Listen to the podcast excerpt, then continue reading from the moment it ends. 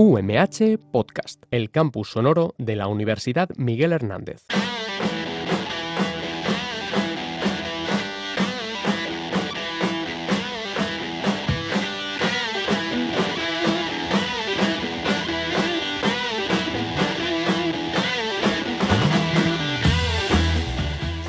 Hey baby, el soul, el jazz, el blues han abierto las puertas al melódico doo-wop que mami y papi aprueban, pero el rey del rock and roll, Elvis Presley, nos hace perder la cabeza con letras dulces y ese movimiento rompedor de caderas.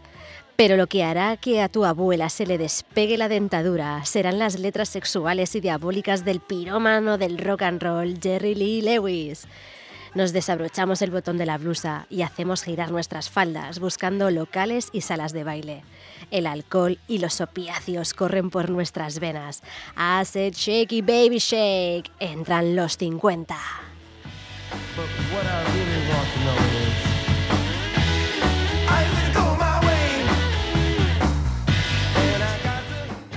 Paz, hermana, amor libre, libertad sexual. Haz el amor y no la guerra, hermana. Quememos nuestros sujetadores en protesta y dejémonos la pelambrera larga. Tú, chico, deja tu pelo largo, que el pelo abriga. Submarinos amarillos, elefantes rosas, psicodelia, sonidos orientales. Creemos un nuevo mundo. Tomemos unos ácidos para transportarnos a una nueva realidad. El LSD se impone como droga favorita. Flower Power. Estos son los 60.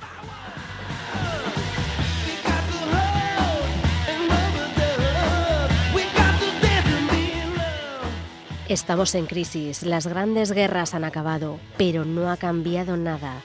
Todo ha sido un fraude, la utopía se desvanece. Bienvenido a un mundo autodestructivo y radical. Bienvenido al punk. Muchos llegarán al cielo a caballo. Well, I got a friend who's a man. Who's a man? What man? The man who keeps me from the lonely, the lonely. He gives me what I need. Estos son los 70.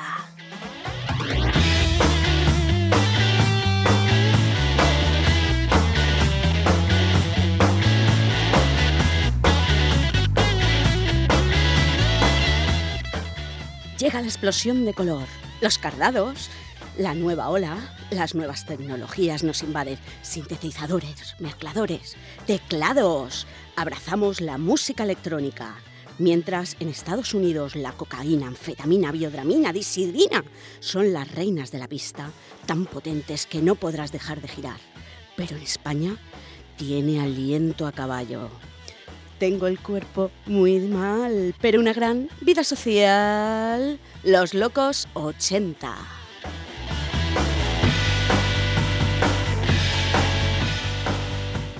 Los grandes festivales, las raves, la ruta del bacalao, la angustia que te pete el ordenador por la llegada del año 2000, la música electrónica digital, éxtasis, éxta no, éxta me gusta, me la como yo. El éxtasis y todos sus derivados cambian el concepto de salir una noche de fiesta. Estimuladores sensoriales del placer que hacen que el viernes noche se dé la mano con el lunes por la mañana. Los turbios 90.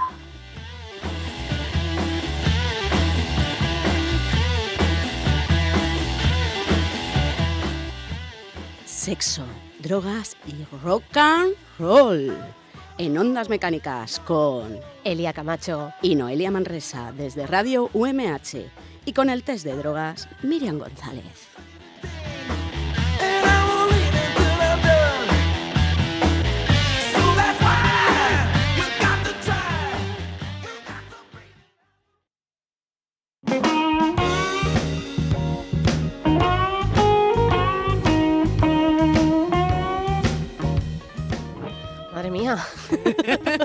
Esto lo teníamos así como un poquito ensayado, ¿no? Un poquito solo. Sí, porque si no me hubiese entrado la risa. Ya sabes que a mí tus entradas me encantan. Ya todas, o sea, a partir de esta temporada ya dejamos claro a la gente que la- todas las entradillas las ha hecho Noelia. Así esto fu- pues funciona mucho mejor.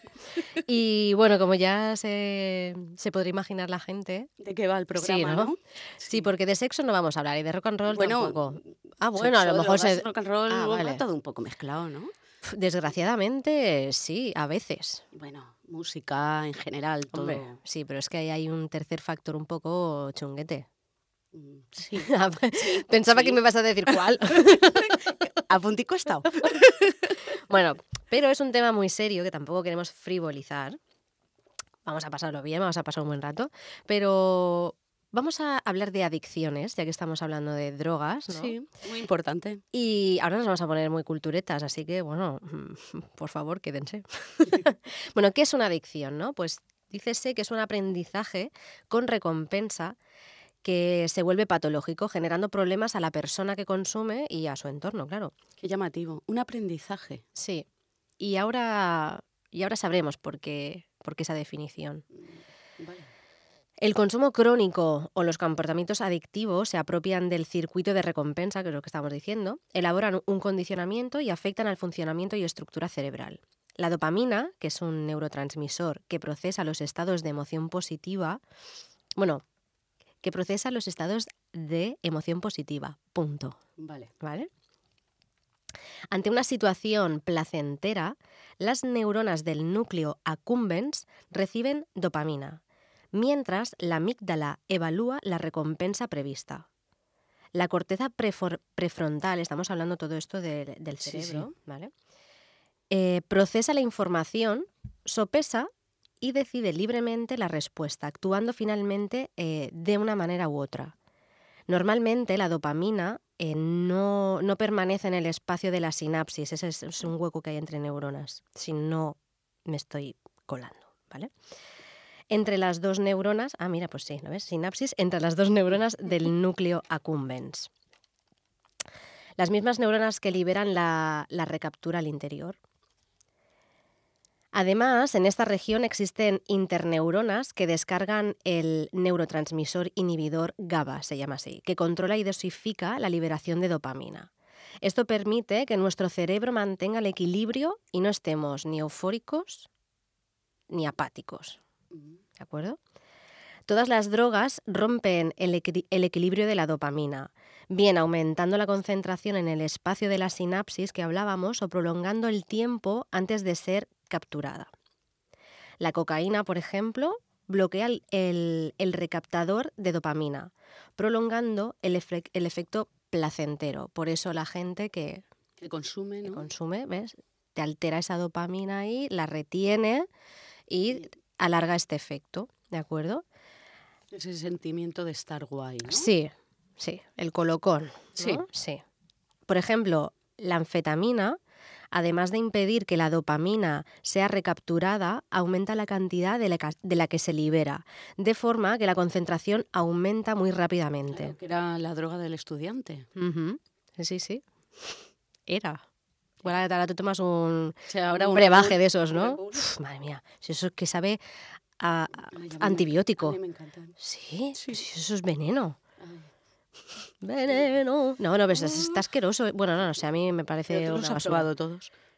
¿Todos? ¿No serás de esa que lo tiene en la estantería ahí uno tras uno? No, no me los compro porque me los bebo. Ya, pero si eso es matarratas. Sí, sí, sí, pero está de bueno. ¿Sí? A mí me gusta, pero a ver, lo tomo solo en ocasiones. No sé, bueno, aquí tampoco vamos a ir de guays, que aquí todo el mundo habrá de, tomado... "Ay, que estás muy ya. cansada, que tal, que cual.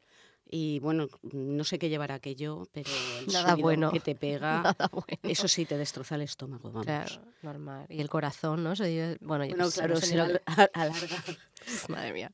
Bueno, el consumo crónico de drogas disminuyen además los receptores de la dopamina, que permanecen en niveles bajos incluso después de un año después de dejar el consumo.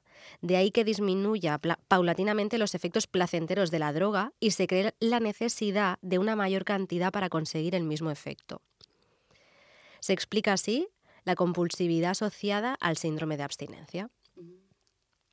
La adicción no se desarrolla tras un primer consumo. O sea, que la gente no se crea que por probar, a, o sea, a ver, que, que nadie pruebe de todo porque se piense que no se va a enganchar. Pero que la adicción, lo que es la adicción en sí, no se desarrolla porque te fumes un cigarro. Solamente. ¿No? No, sino es un largo proceso de consolidación de un aprendizaje. ¿De acuerdo? O sea, es algo un poco más. Más No significa. ¿no? O sea, no. No significa que porque te fumes un cigarro vayas a fumarte otro. Y otro, y otro, y otro. Puede ser que la gente diga, hostia, qué asco, ¿no? Y ya no lo pruebas más. Sí, nos miramos ojipláticas Sí, porque sí, nosotros sí. nos, nos enchufamos otro cuando el, el día que lo probamos, ¿no? Yo es que estoy recordando mi primer cigarro y fue seguido de un paquete. Hostia, así, del tirón. Así del tirón. Madre mía, Sí, en algún receptor no tengo que tener, yo muy católico. madre mía, madre mía. Bueno, pero Para Noelia, probar otra cosa. tienes que concienciarte, hay que dejarlo. Sí, sí, estoy en ello. ¿Sí? Sí. Ah, pues me parece estupendamente. Bueno, yo ya no fumo tampoco. Y todo el mundo que fume, por favor, que lo deje. Y cumplirse cualquier droga en general. Bueno, luego hablaremos qué clases de drogas, Sí, porque sí. aquí nor- normalizamos todo la copita de vino, que luego hablaremos de la copita de vino o la copita de cerveza. Bueno, vamos a seguir. Es que hay drogas que se consideran bien vistas, Sí, sí. pero no dejan de ser drogas. Exacta, exactamente.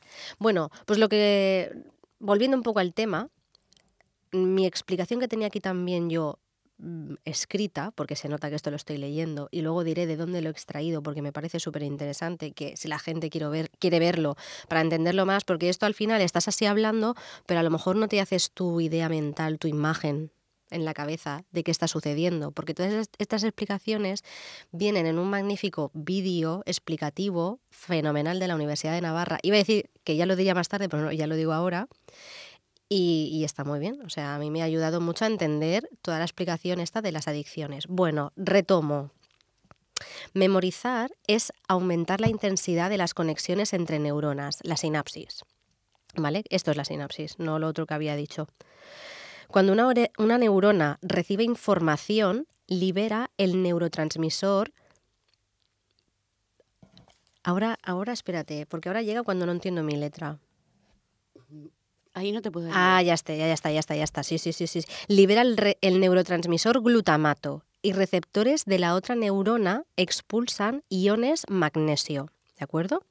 O sea, de una sale la neu- la- el glutamato y del otro el magnesio, permitiendo la entrada de iones calcio al interior de la neurona. Estos iones desencadenan una cascada de reacciones que fortalecen la conexión entre ambas. ¿Qué pasa? Que con el consumo crónico de la droga se modifica el proceso, ya que el exceso de estimulación producida por la dopamina aumenta los receptores de glutamato. Esto hace que la internal- internalización del calcio sea muy intensa y se establezca el recuerdo a largo plazo de esta droga que se te mete en tu memoria. El hipocampo guarda la memoria del estímulo gratificante. Registra el recuerdo de forma más intensa y duradera. Cuanto más placentero es el estímulo, estableciendo la memoria emocional esencial en la adicción. ¿Vale? Con lo cual ahí se te está activando El- cuando te drogas. El mono, ¿no? Sí, pero bueno, te- pero te está, te está haciendo que tú recuerdes Que ese momento. Ese momento tan bueno, ¿no? Que te ha producido y quieras volver a repetirlo. Por lo tanto, quieres más. Exactamente. Y de ahí viene el proceso de la la adicción. adicción. Y esto es, o sea, se nota que, que lo he escrito porque era un tema que no quería contarlo así de no, porque hay una neurona, no sé qué, no sé cuándo. No. Me he visto 80.000 cosas Una neurona con rulos que Claro. Y creo que esto, aunque parezca un poco formal y, y lleno de tecnicismos, que, que no sepamos qué es el hipocampo, que no sepamos qué es em, la definición exacta de un neurotransmisor, pero yo creo que la idea, la idea global. la idea global de cómo se puede generar la adicción está ahí. Y no, de verdad, esto o sea, es de la Universidad de Navarra. Si la gente tiene curiosidad, que, que escriba en Google adicciones, ¿no? Em, Sí. En el cerebro, o sea, cómo, cómo genera el cerebro la adicción, mejor dicho. Muy interesante. Pues sí, pues es un tema un poco serio, porque, porque lo es, porque, porque no vamos a decir, vamos a negarlo. Pero oye, bueno, hablando también de, de drogas, no nos olvidemos, como estábamos diciendo antes, que el tabaco también es una de Sí. ellas, aunque nos parezca así. Pero bueno, dándole otra visión a- al tema, caí y dije, ostras, si en Alicante ten- tenemos las cigarreras, que son las, la La antigua tabacalera. Exactamente. Y entonces dicho, oye, pues un poco de cultura industrial también nos, ve- nos vendría bien, ¿no? Pues sí. Pues venga, va, voy a leeros algo súper cortito que me parece muy interesante y nos va a nutrir todas nuestra, nuestro intelecto.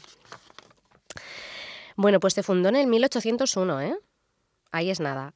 A mediados del siglo XVIII, el obispo Juan Elías Gómez de Terán construye en el barrio de San Antón, que es un barrio de Alicante, por si la gente no lo sabe, un nuevo, un nuevo edificio eclesiástico sobre una ermita dominica ya existente. Fue un edificio de considerables dimensiones, el asilo y casa de misericordia. Su función era la de dar atención y cuidado a los más necesitados, evidentemente. Fíjate en lo que acabó, ¿no? Claro, años más tarde, la institución de la renta del tabaco decidió abrir una nueva planta en Alicante, que sería la tercera en España, porque ya había una en Sevilla y otra en Cádiz. El obispo. que, que el negocio funcionaba. Sí, sí. El obispo sucesor de Gómez Terán, llamado Cebrián, tomó la polémica decisión de vender parte del asilo a la compañía tabacalera. Fue necesaria la puesta en marcha de diversas obras de acondicionamiento que fueran dirigidas por el arquitecto Antonio Jover, que es arquitecto alicantino, ¿eh? que esto también lo he buscado. En 1801 la fábrica de tabaco comenzaba a funcionar. La nueva fábrica contrató casi exclusivamente mujeres para la fabricación de cigarros y derivados. De las cigarreras, ¿no? De ahí las cigarreras, exactamente. Y a mí ha sido un término que me ha, o sea, que me ha sorprendido porque no sabía que venía de ahí. Total, las trabajadoras solían venir de los barrios más humildes de Alicante, como son el Casco Antiguo, San Antón o el Raval Roig. También habían en otros puntos fuera de la ciudad. Sí, ah, humildes en aquel tiempo. Cómprate ahora una casita. Bueno, sí, sí, sí, claro. Eh, también había, eh, ha- habían de otros puntos de fuera de la ciudad, pues como a lo mejor San Juan o Muchamel, que están, son pueblecitos cercanos a Alicante.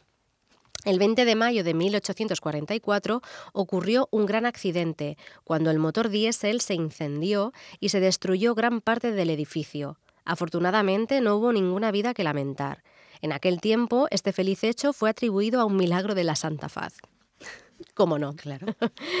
A pesar de la enorme pérdida material, la tabacalera consiguió recuperarse e incluso con el paso de los años superar su producción anterior. Hombre, con lo que venden. Luego, en el 1869, ya eran 4.000 los trabajadores y a finales del siglo llegaron a ser más de 5.500 personas trabajando ahí. En Alicante, o sea, es que estaría la- Alicante vacío, ¿sabes? En, Sí. en horario laboral. Bueno, sin embargo, con la entrada del siglo XX comenzaron a producirse algunos problemas. La empresa decidió importar unas nuevas máquinas con el objetivo de reducir la plantilla. Esto no fue bien visto por parte de los trabajadores que en el 1908 destrui- destruyeron, ojo al dato, una remesa de máquinas entera. O sea, ahí... Me lo estoy imaginando ahí con el martillo. Destroyer total.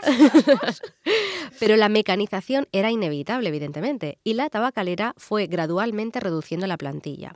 Las vacantes se amortizaban y tan solo se contrataba a las hijas de, las de los trabajadores. En el 1920 quedaban sobre 2.400 operarios y unas 500 máquinas. En los años 30, un grupo de trabajadoras decidi- decidieron formar su propio sindicato, la Feminista. Poco después se construyeron en la Unión Tabacalera. En 1934 llegaron a construirse, eh, llegó a construirse un edificio propio como sede, sufragado con las aportaciones de los afiliados. Tenía una escuela para los hijos de los trabajadores, así como un salón de actos y una bi- biblioteca, entre otras dependencias. es que el convenio de tabacalera es bueno. Muy bueno, pues en el 1934 era muy bueno, sí, sí. Sin embargo, tras la guerra civil, la Falange se hizo con la propiedad del inmueble, que pasó a ser eh, la sede de los juzgados. La empresa británica Imperial Tobacco se hizo con la fábrica y pasó a formar parte de su matriz Altadis en 1999. En 2003 se decidió, tras 202 años en el mismo edificio, trasladar la fábrica al polígono industrial de las Atalayas, que esto bueno, es un polígono que está fuera de, las, de, de De las Alicante. afueras de Alicante. Está En dentro de 2000 Alicante, sí. En 2008 se anunció que la fábrica sería cerrada, cosa que finalmente ocurrió en diciembre de 2009. El 18 de ese mes fue elaborado el último cigarro, 208 años después. En ese momento la fábrica contaba con 338 trabajadores, de entre los cuales habían 170 cigarreras, mujeres haciendo los cigarros. Te cuento una curiosidad. Sí, claro que ¿Sabes sí. que le echan especias al tabaco? Pero a Sí, todos, espe- aparte de de todo lo malo que lleva, Sí, sí, sí, aparte de todo lo malo que lleva. canela, Sí, pimienta. sí, sí, cositas vainilla, dependiendo de la marca, llevan cositas de este, de este tipo. ¿Mm? Para aromatizar, para... Qué curioso. Sí, Sí, o sea, lo único, lo único sano que, lo llevan. que, que llevaba algo era el mentol, ¿no? Los cigarros mentolados. Pero no, no, todos los cigarros de- eh, tienen algo. Fíjate Una tú. cosita para darle ese sabor, ese cambio de sabor. Sí, sí. Y bueno, ya para finalizar mi super sección de hoy, os voy a traer algo súper diferente, Sí. que son aplicaciones, que hacía mucho tiempo que no hablábamos de aplicaciones ni nada parecido, y he dicho, el Icuenca, el Icuenca. Pero eh, he estado buscando, oye, y he encontrado tres, tres que me han llamado la atención. Una que es gratuita, es una app Alcodroid Alcohol, se llama, que es eh, simplemente, bueno, puedes ir anotando tu- el registro de, de tus, de lo que vas ¿Tus bebiendo. No necesariamente borrachera, sino, oye, pues hoy me he tomado esto y lo registras. El consumo, lo que te has gastado para ver, ¿Cuántas pelas te dejas en alcohol? sí, básicamente. Luego hay otra que se llama, Si, si sales de marcha, yo creo que se te olvida. aumenta. se aumenta. te olvida ponerlo. Bueno, hay otra que se llama Alcohut, que es un alcoholímetro insertado en el, en el móvil. O sea, es como un apéndice, tú te lo compras, te lo, No me te lo digas. enchufas como si fuesen los auriculares, Sí. soplas Soplas. y te da, como eso ya lleva un sensor, pues entonces ya el sensor está Sí, conectado, conectado con la aplicación, exactamente. Pero esto, claro, la aplicación, o sea, la aplicación no, el aparatito vale unos 120 euros más o Ya, menos. ya tienes que beber para decir, me lo compro para amortizarlo. En fin, sí. Bueno, que la gente sepa que existen estas cosas. Sí. Y luego hay otra aplicación que se llama todo lo contrario, es totalmente contra- contrapuesta, que se llama Sober Time, que mantiene un registro de cuánto tiempo has estado sobrio y te ayuda a dejar adicciones, o sea, ya sea de alcohol, de tabaco, etcétera. Así que bueno, Oye, ¿y no hay ninguna app de cosas que no te sirven para nada hacer para que te baje el colocón ante un control de alcoholemia o de eh, drogas? mm, pues mm, Porque yo no sé si has leído alguna vez páginas de estas que habla la Guardia Civil, de cosas que se han encontrado, gente comiendo hierba. Sí, sí, sí, pastando cual vaca, cabra. porque eso se supone que hace que te baje... se- se ve que eh, han oído el bulo de que la- comer hierba te baja el colocón y se ponen a pastar hierba. Madre mía. O los que se ponen a hacer carreras para sudarla. Sí, sí. Bueno, sí, eso, ¿no? De O los granos de café, no sé si has oído alguna Sí, cosa así. algo de eso, Gente sí. que se ¿Pero eso un- sirve? Que No, que va a servir. Sirve para nada. Pero podría haber una app de mm, no comas hierba porque no te sirve. Ya, ya, bueno, sí, sí, sí, ya te entiendo. El Vale, grano de café Tampoco. tampoco. Sí, bueno, lo mejor es el, a lo mejor no bebas, ¿no? Exacto. Directamente. No be- si vas a coger el coche, no bebas. No bebas y no te Esa drogues en general, porque ahora ya sabemos que hay más de un Sí. test. En, en Bélgica hay una campaña, bueno, no sé si seguirá estando, Bélgica, no, en Holanda, que se llama Bob. Y Bob es eh, la persona que, que conduce la noche de marcha. Ah. Entonces se elige entre todos los amigos quién es Bob. Bob no bebe. Pero aquí también se hace eso. Sí, pero allí se llama Bob. Ah, vale. ¿Vale? Y la Yo digo, no sé, digo, lo No. estamos diciendo como si fuese esto especial. Sí, pero que aquí no tiene un nombre. No, no. ¿Tú eres Bob? ¿Me entiendes? Bob pues un Esponja, no es esponja. Ya es muy malo. Bueno, y con este chiste tan malo, vamos a seguir el programa.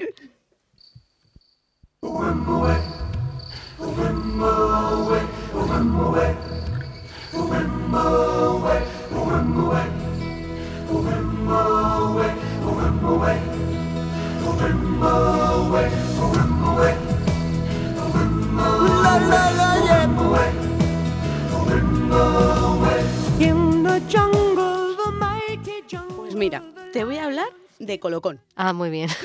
Viene a, a cuento, ¿verdad? Sí, sí, va genial. Sí, pues fíjate que si te digo que colocón.com es una página del Ayuntamiento de Portugalete, del área de drogas, ¿cómo te quedas? Hombre, es un poquito macabro, ¿no? No, me parece una página fantástica. Además, de hecho, la, la entradilla está tan larga y tan tal. Hay algunas cositas que las he sacado de ahí. Ah, mira qué interesante. Sí, porque es que la página es muy cercana, tiene una forma de escribir todo en mayúsculas, con letras más y más chulas, con dibujos como de cómic y tal. Y tiene varios apartados y bueno, informa sobre sexo, drogas y música. Y me pasé buscando que quería esa relación de la música, el sexo y las drogas, ¿no? Esa liberación sexual y todo esto por las décadas, en las diferentes décadas, ¿no? A ver, porque cada, cada década parece que está asociada. Que, ha tenido una droga de moda, digamos, que ha sido más consumida que otras, aunque a lo mejor las otras también, pero vamos, siempre hay una que digamos que es puntera. Entonces quería ver un poco la relación y la verdad que tienen un artículo que las relaciona, muy ameno de leer, muy, muy cercano. para gente joven, ¿no? Está muy chulo, me gusta mucho cómo, cómo lo han enfocado todo. Pues nada, colocom.com. Sí. bueno, yo creo que imagino que será como una especie de, si la gente va buscando, ¿no? En plan, me voy a colocar, le aparezca eso y psicología inversa. Sí. Además, mira, tiene también eh, un apartado de consejos que te dan muy diferentes, ¿no? En varios temas. Tiene un consultorio para responder dudas de cualquier cuestión relacionada. Eh, tienen secciones de noticias donde cuentan cosas como desde cómo utilizar un preservativo hasta saber si tienes resaca o es que realmente tienes alergia al alcohol. Muy, sí, sí, sí. es muy, útil, que sí, que sí. No, no, que yo he conocido gente que tiene alergia al alcohol. Pues mm, fenomenal, dentro de no, no hay mal que por bien no venga. Exacto. Bueno, mal. Sí, mal, porque la primera que pillaron fue, brutal. Sí, sí. La reacción fue. Pero aleta, ¿no? Lo que. Ah. Eh, pues no sé exactamente. Bueno, ya, ya, ya, ya. que tenía el muchacho en cuestión, pero vamos, eh, le sentaba mal, no lo sé. a ver si va a ser... Mira, te voy a decir que creo que eh, conoció a su novia en un botellón y nunca bebía, bebió y rompió una luna del coche que es del que actualmente es su suegro. Madre mía. La chica que debió de quedar prendada, ¿eh? Sí, sí. Estaba predestinado eso. Sí, sí, estaba predestinado. para que el suegro no te mate. Bueno, pues sí, hay alergias al alcohol. Y luego también ponen eventos, pues conciertos, fiestas, concursos, un poco de todo. Y luego tienen links a otras páginas que están relacionadas y que también van en este, en este mismo tipo de, de página muy cercana a la gente joven y demás. Así que me ha gustado mucho y está en castellano y en euskera. Ah, muy bien. ¿Vale? Así que está muy bien. Muy bien, Portugalete es lo que hay. Claro. Y ahora te voy a hacer el Drogas Kiss. Venga. A ver, a ver cómo sales de esta. ¿Qué bebida contenía cocaína en su composición? Eh, la Coca-Cola. Sí, gallifante. Mira, pues desde su lanzamiento en 1886, cada envase guardaba unos 9 miligramos de cocaína, que la convertían en una bebida intelectual. Sí, sí, claro. Seguramente los que la probaron, pues el remedio de entonces, pues se olvidaban de las preocupaciones más fácilmente. Madre mía. Aunque su salud acabase resentida y su intelectualidad eh, un poco perjudicada. Sí, sí, sí, sí, totalmente. ¿Vale? Eh, mira, un eslogan que decían era, solo hay una cosa que una botella puede contener que te haga olvidar las preocupaciones y la fatiga. Anuncio de Coca-Cola de 1907. Eso sí, lo vendían como un sirope casi milagroso. Y el anuncio también incluía un certificado que el Departamento de Química de South, Carolina College, South Carolina College, eh, había realizado todas las pruebas pertinentes para asegurar que el líquido no contenía ni un microgramo de cocaína. Eso a partir de 1907 porque anteriormente, por lo visto, sí que la llevaba, aunque Coca-Cola en algunas ocasiones ha querido desmentir esta noticia. Con lo cual ahí está un poco la duda, ¿vale?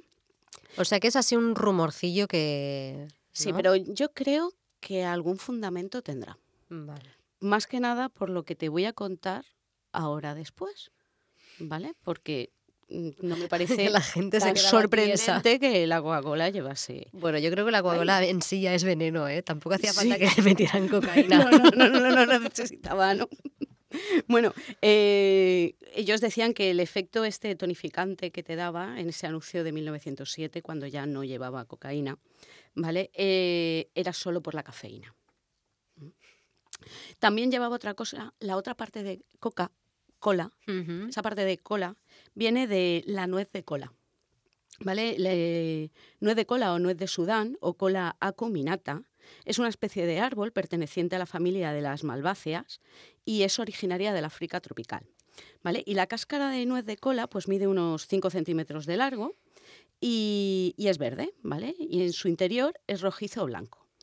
Pues en África Occidental, eh, su hábitat natural, la gente la ha masticado durante mucho tiempo a modo de estimulante, ¿vale? Porque de la nuez de cola se producía un extracto que por su alto contenido de cafeína, hasta un 5%, eh, pues estimulaba el sistema nervioso central, com- comparable con el café o el té, pero con un efecto más suave. ¿Vale? Y bueno, combate la astenia y tiene efecto cardiotónico, digestivo, lipótico y diurético. Actualmente tampoco llevan ya cola de nuez, Mm, ¿vale? Vale, sí, se han pasado más al petróleo, ¿no? Venga, segunda pregunta. ¿Qué droga contenían las pastillas para las irritaciones de boca, garganta y bronquios? Eh, codeína de esta, ¿no? No, pero... Mm, Sí, sí. no, no lo sé, no tengo ni idea. Mira, eran pastillas de clorato y cocaína de Gibson. Ah, ¿Eh? también. También la cocaína, por eso te digo que no me sorprende si se vendían las pastillas estas, "Ah, que te ha salido, eh, que tienes una irritación en la boca, cocaína al canto. Bueno, pero las hojas de la coca, ¿no? Las utiliza mucha gente Sí. en Sudamérica, donde se hacen las plantaciones, que al final ya es un colocón Sí, perenne lo que perenne, lleva. Sí, sí, totalmente. Totalmente. Que dicen que te ayuda, ¿no? A, a, a- a desinhibirte. a- tener más, o sea, que sea más llevadero, ¿no? El mal de altura y todo eso. Sí, sí. Claro. Y el día, los lunes sobre todo, ¿no? Pero vamos, el mal de altura, no sé, yo creo que estás por las nubes todo el día, que es diferente. Exacto. ¿Qué más de altura vas a tener si vas todo el día en colocón?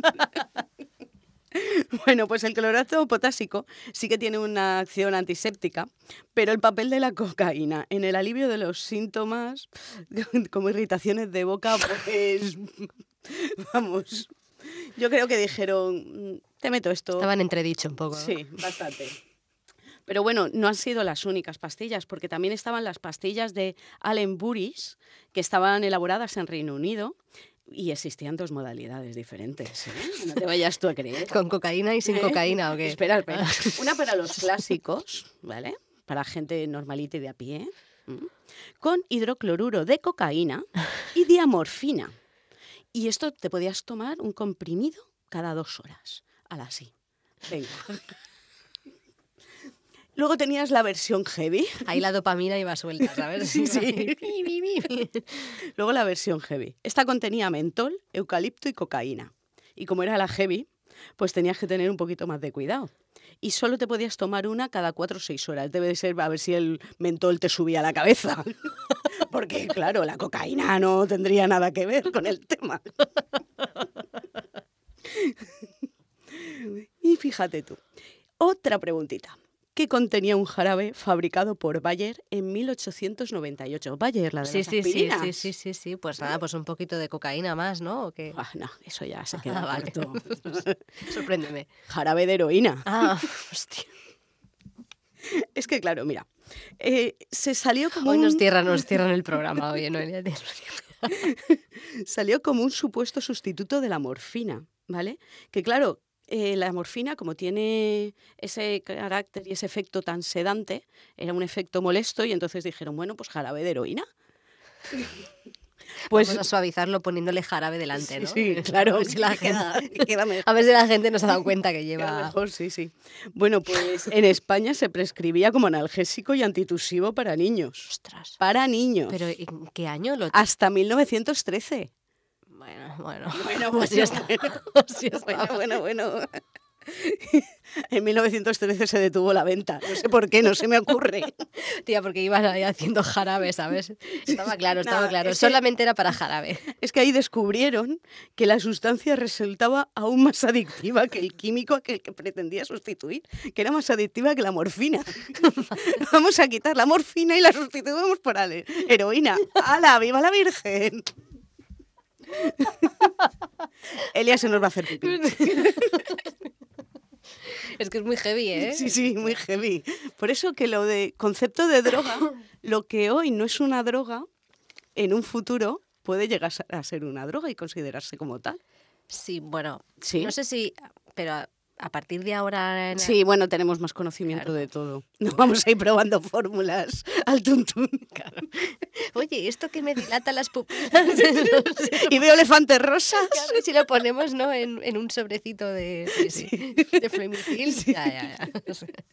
Bueno, y adivina, ¿qué se le daba a los más pequeñitos cuando les salían los dientes? Hombre, pues un, un, un whiskacho, ¿no? ¿No? Ah, pues no sé. Sorpréndeme Me también. sorprendo. Unas gotitas del sirope de la señora Wilson. Ah, O Winslow. ah, Winslow. y traducido eso es... Pues mira, era el amigo de las madres, que esto era para que las progenitoras, o sea, las mamis, pudieran dormir plácidamente toda la noche, porque claro, aquí viene implícito que al niño lo cuida la mami. Sí, sí, sí, sí. ¿Vale? Entonces, a los pequeños le daban morfina.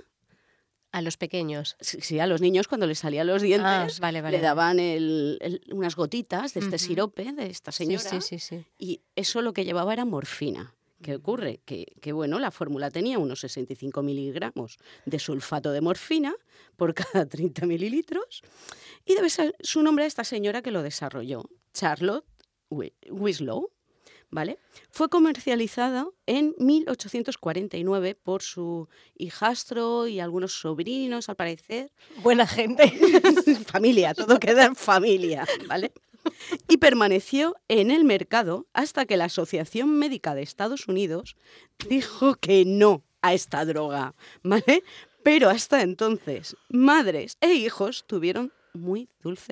Ya, ya. Bueno, nos estamos riendo por darle, sí, por, sí. por- por lo macabro que es todo, ¿no? Pero en realidad, claro, Sí, sí. me imagino Pero que esto ahí estuvo- palmaría más de un niño, ¿no? Estuvo, mm, no lo sé, pero lo estuvieron utilizando durante más de 60 años. A ver, Todas las madres, no, no lo quiten del Claro. mercado. La maternidad era más fácil entonces. bueno, venga, y ahora vamos a ir a algo un poco más light. ¿Qué bebida se publicitaba para niños en fiestas navideñas? Eh, Venga, sé, y ese te queda, creo que cerca. no sé, un eh, champín no va a ser así. No, el champín no, porque no lleva alcohol. Eh, Pero cerca vas. pero un ponche Sí, sí, caballero. le, le quitas el i y le pones una. ¿Ah, sí? bueno, un cava. Ah, El cava de Canals y Nubiola. ah, sí. Mm, Lo conoces. Sí, ¿no? Nubiols, Nubiols, ¿no? Ah, Nubiols. no sé, canals y Nubiols o Puede Nubiola, ser, no sí. sé. Pues, bueno, pues eh, en el eslogan decía, los niños no deben beber, y beber con comillitas, ¿eh? ¿Vale? Pero usted sabe que este no va a ser el último. Madre mía, Así que en fiestas navideñas, dale una copita. madre mía, sí, sin corte alguno, ¿no? Sin corte Madre alguno. mía, madre mía. ¿Y qué hacías en los 60 si tu hijo era nerviosito? Pues deleítame. Pues le compras Nebrovitamina 4, que esto lo podías comprar en la farmacia, y era un bote de ácido barbitúrico. para sedarlo. Bueno, sí, claro, sí, para Así sedarlo, te para dejaba matarlo. niño inofensivo, tranquilito, vamos, manso, manso. Madre mía. Vale. ¿Y qué bebida se publicitaba en España para niños también? Mm, No, no, no lo sé, yo ya estoy fuera de juego. Bier, bier. La San Miguel en 1957, Sí. 57, ¿eh? y la Cruzcampo en 1961 animaban directamente a darle cerveza a los niños. Así, sin... Sí, porque las fiestas eran y las comidas familiares eran más distendidas si los niños bebían cerveza. Claro, llevaban un colocón Claro, madre mía. O sea, eso hasta el 57, ¿no? y el 61. También. Ah, bueno, sí, es verdad, es verdad. F- Fenomenal. todo. Fenomenal. Sí, ¿eh? sí. ¿Y qué- tú crees que fumar es malo? Malísimo. Malísimo. Pues que se lo digan a la tabacalera de los años 70. ¿Vale? Porque hizo una campaña animando a fumar menos. ¿vale? Menos. Pero afirmando que el tabaco, como mucho, es un hábito. Ah, muy bien. Como mucho, ¿no? Como lavarte el pelo igual. Sí, lo mismo. Y decían que sus cigarrillos eran inocuos e incluso benignos. Sí, sí, sí. Era, era- era- pa'l pecho, por lo bien que lo hemos hecho. eran vapeadores, ¿no? De la época. Sí, sí, sí. ¿Y, y de qué crees que podía presumir una embotelladora de agua? Presumir. Sí, presumir. Mi agua es la más... Venga, va, tírate al Sabrosa. río. Sabrosa. Ah, no, sabrosa no, porque sabrosa... No lo sé, no lo sé. Mira, a principios del siglo XX a la gente lo que le molaba era la radioactividad Ostras. y se consideraba una energía sanadora y curativa. Así que las aguas minerales, por ejemplo Lanjarón, hacían anuncios presumiendo de que eran de las más radiactivas.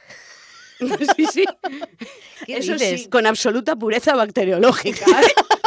Hombre, claro, ahí no, no sobrevivía ni, ni un bicho ahí. Yo dudo mucho que llevase ningún tipo de radioactividad en su fórmula.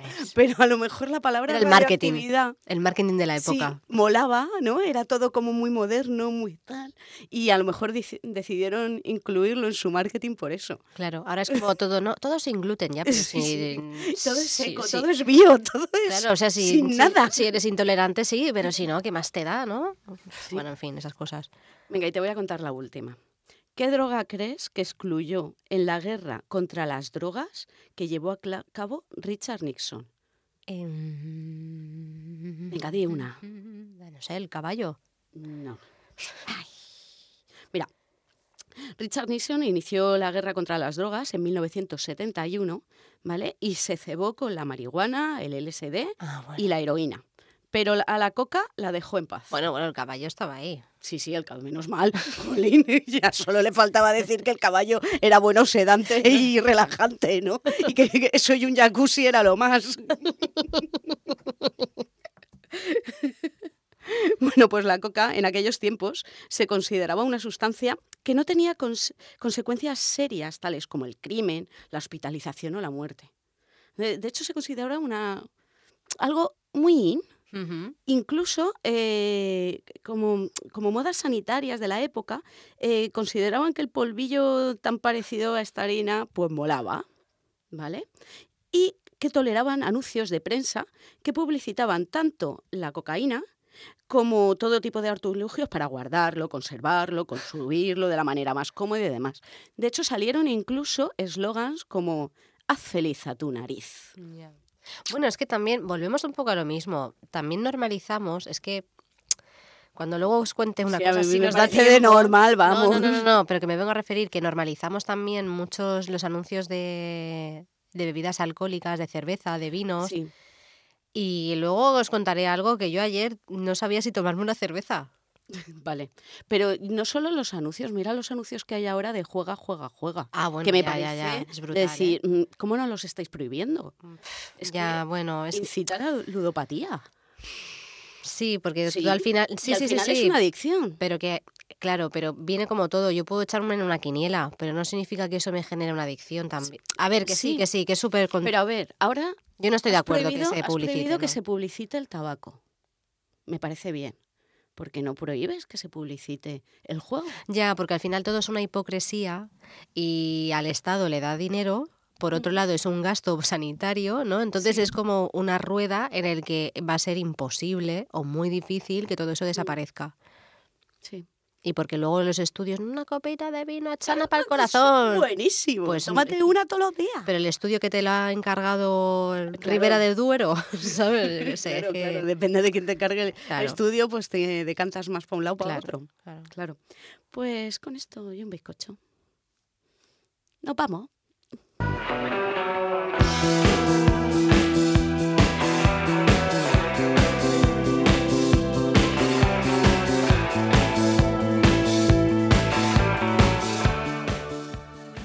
Bueno, pues vamos a hacer así un recorrido súper breve por nuestra agenda científico-técnica, técni- técnica científica. Y bueno, comentaros que el día 22 de febrero, esta mañana, se ha celebrado en la UMH las matemáticas en España. Ha sido así como una jornada ma- matutina, así que espero que quien haya asistido, sé que esto es Que no normal- lo cuente. Normalmente mm, siempre decimos eventos no Pa- para Sí. el futuro, pero bueno, esta lo quería, lo, lo quería mencionar por la parte que nos toca. Luego también está Ciencia con tapas en la FNAC, que la gente se meta en la FNAC en Alicante, gente que vea en en Alicante, y que, y que vea la programación porque hay varias jornadas normalmente al mes o cada dos meses. Bueno, periódicamente están ahí, así que si la gente le gusta la ciencia, pues que sepa que en la FNAC también puede puede escuchar estas charlas, que además también participa la UMH, o sea que todo queda en casa. Luego también hay, esto me ha encantado, en el Ayuntamiento de San Joan de Alacant, o sea, hoy todo es muy de aquí, ¿eh? de, Ah, la de la terreta, terreta. de la terreta.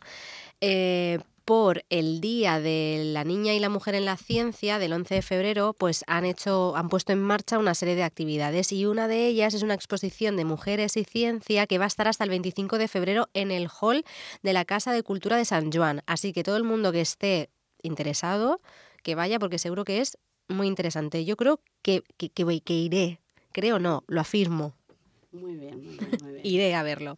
Muy Luego bien. también está, mira, esto me lo pasaste tú, Sí, el Fórum de Longevidad y Futuro. el 23F mañana. Sí. Y también, bueno, Recomendar al podcast. Recomendación. un programa que se llama Drogas y Washington plantando chips ahoy, que no tiene desperdicio. Y como venía a cuento, sí, así que con esta recomendación vamos a por el última sección.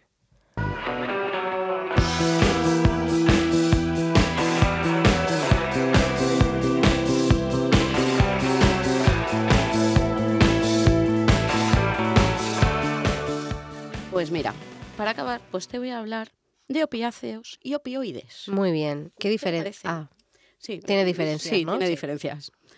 Eh, además, si quieres ver una descripción muy detallada de todo esto que te voy a contar, métete en la página de la Junta de Andalucía. Además, me gusta mucho la página. de momento hay ciencia, ¿no? En Andalucía. Mucha, Me alegro. Espero que siga así. Pero mucha. Te, te lo digo porque muchas veces eh, a lo mejor necesito algún manual técnico de algo, algún ejemplo de cosas Sí. relacionadas con el trabajo. Y, demás. Ujú. y muchas veces lo encuentro en la Junta de Andalucía. Muy O bien. sea, la página es muy completa, tiene un montón de noticias, tienen ejemplos. actualizado, que eso es Sí, sí, verdad. sí, Hay veces que te da una rabia cuando te metes mucho. en algunas páginas para descargarte algún manual, alguna guía y ves que le das al enlace de descarga y es como, venga, ahí está roto, qué raro. Sí. No, pues la Junta de Andalucía, la verdad que premio para ellos. ¿eh? Enhorabuena. Lo hacen muy bien. Pues mira, esto está sacado de, de ahí. Estuve leyendo a ver qué había, qué, qué opiáceos son conocidos de- de- desde hace mucho tiempo como sustancias naturales. ¿vale? Y bueno, se encuentran en el zumo de las semillas de la dormidera.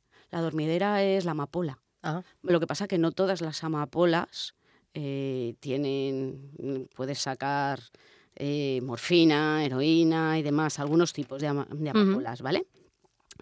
Eh, y bueno, el, el zumo seco y fermentado se denomina opio y contiene una mezcla de alcaloides opiáceos, ¿vale? Y en 1806 el químico alemán Friedrich eh, Serturner. Eso imaginamos Ah. que es el, el apellido. Sí, y el nombre. Consiguió aislar el principal elemento del opio en su forma pura y la llamó morfina. Así que creó la morfina a partir de ahí. Y bueno, tras mínimas alteraciones químicas se pudieron obtener opiáceos semisintéticos. Bueno, desde hace unos 50 años es posible obtener sustancias completamente sintéticas y casi sin relación química con la morfina, eh, pero que tienen ese mismo efecto. ¿Por qué? Porque el término opiáceo se refiere al origen de la sustancia con respecto al opio, ¿vale?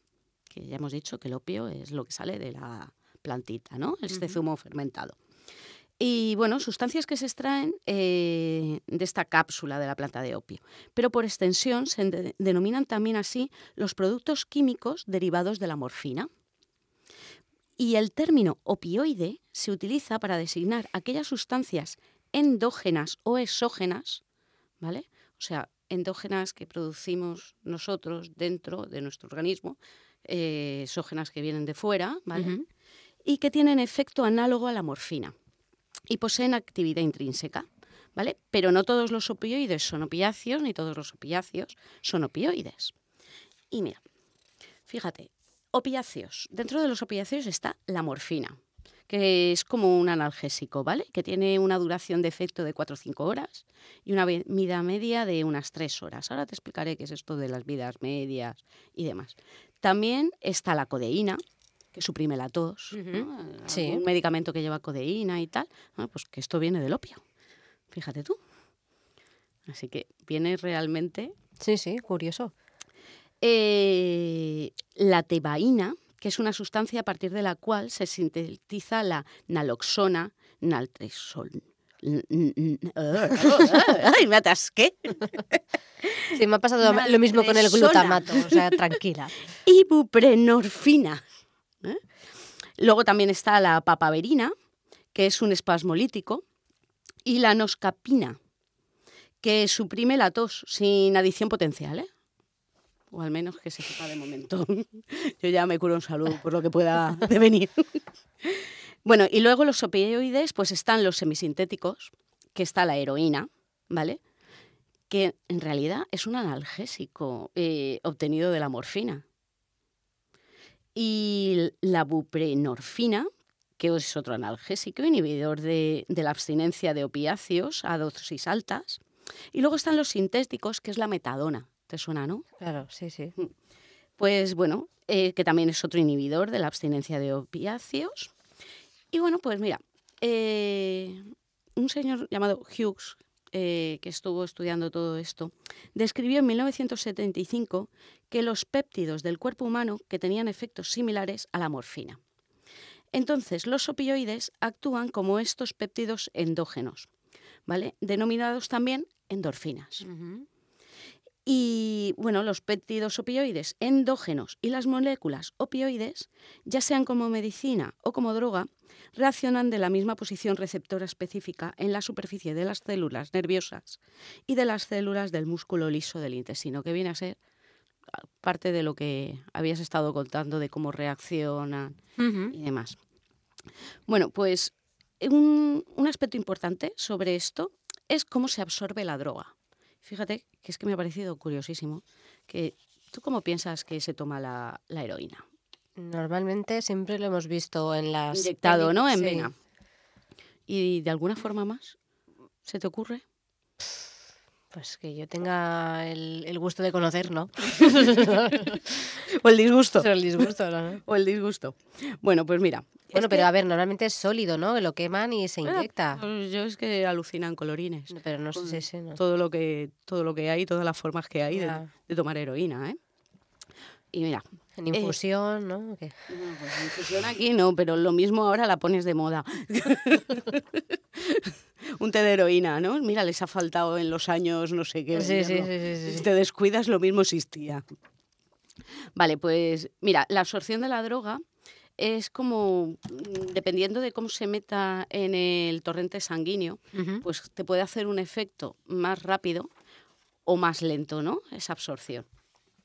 Y, bueno, luego la vida media en realidad es eh, es el tiempo necesario para que una determinada concentración de un fármaco o droga, ¿vale? Se reduzca a la mitad.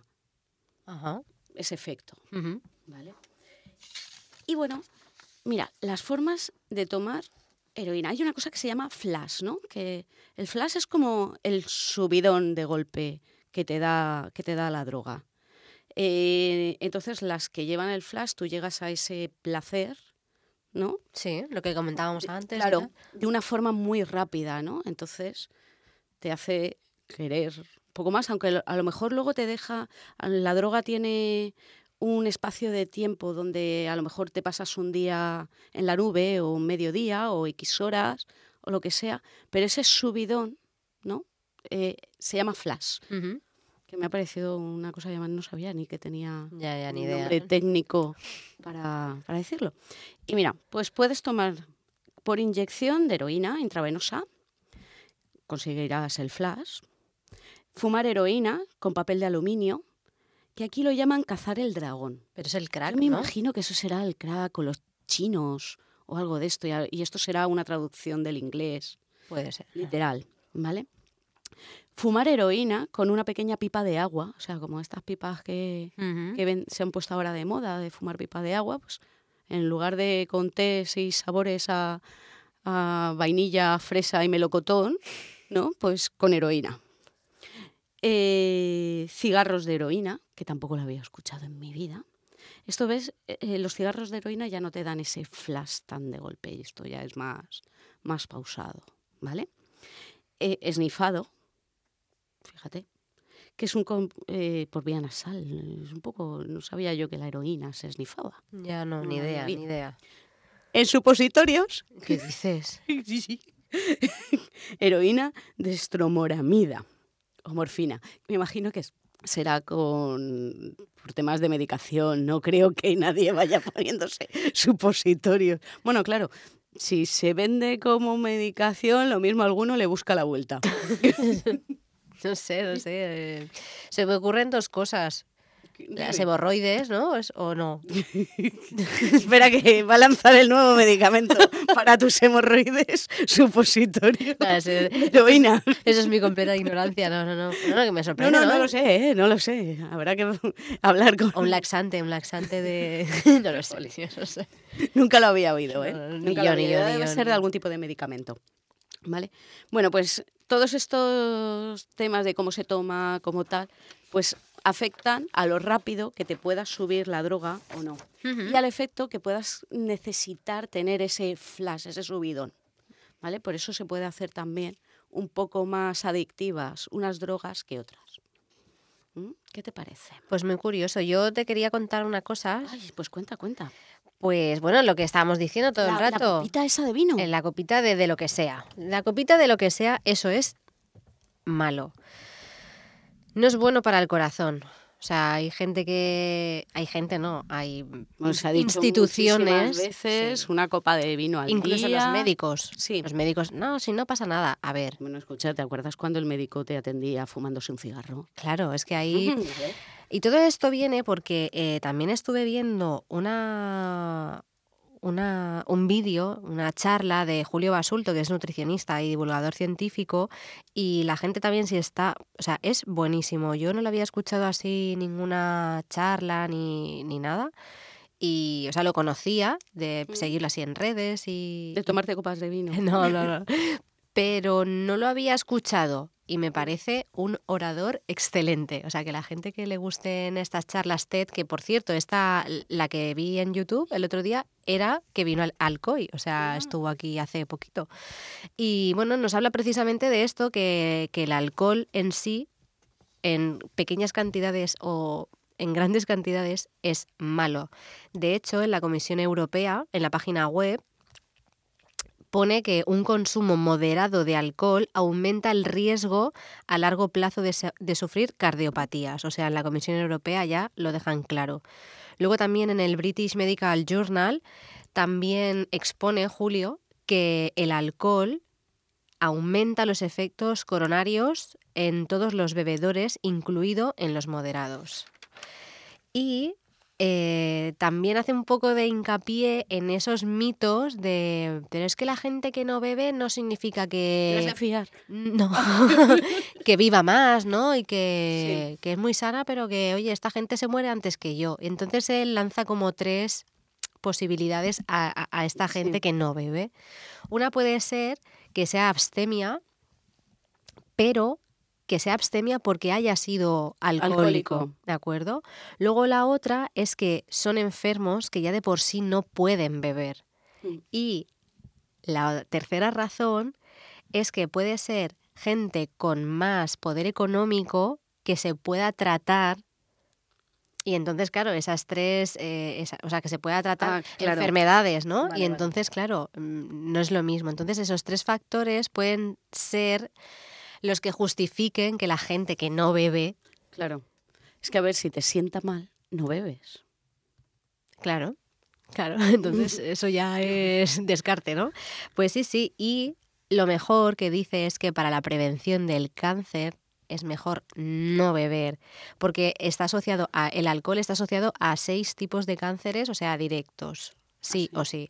Y no existe, o sea, es el resumen de su ponencia es que no existe un consumo seguro de alcohol. Y yo creo que nos deberíamos de quedar con, con este mensaje Y, bueno, yo tenía aquí apuntados, bueno, venga, va, esto lo, digo, lo digo.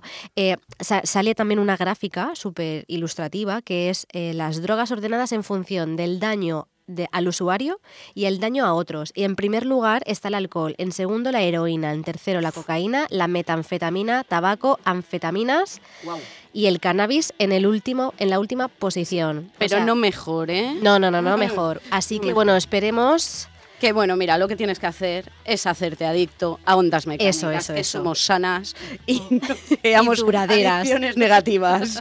Así que síguenos en Facebook, Twitter, o vuelven a escucharnos en iVoox. Gracias por acompañarnos y recordad que las drogas destrozan tu cerebro. Dino a las drogas. Os esperamos en el siguiente programa.